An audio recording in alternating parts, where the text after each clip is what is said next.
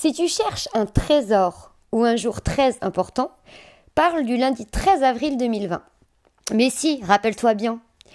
Ce jour-là, si les murs avaient des oreilles, les oreilles avaient des murmures. Radio Confidence se créait et on faisait une teuf confinée pour la lancer.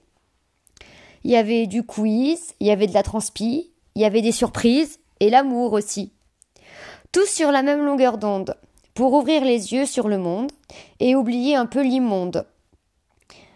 Il y a eu des recettes qui ont fait recettes, de la philo, même pas selon Philippe, des mots comme économie et solidaire sans que personne ne flippe, Dame Nature, ou plutôt Damoiseau Nature, de l'histoire sans Stéphane Bern, des versions de contes loufoques et modernes, des mots olé olé à prononcer, des tout feu tout slam à attiser, des histoires, notre histoire, celle qui nous a liés. Alors ok, il y a eu des confs de rédaction peut-être foirées, celles qu'on devait se faire qui ont jamais existé, mais dans la vie, qu'est-ce que ça fait du bien de s'écouter?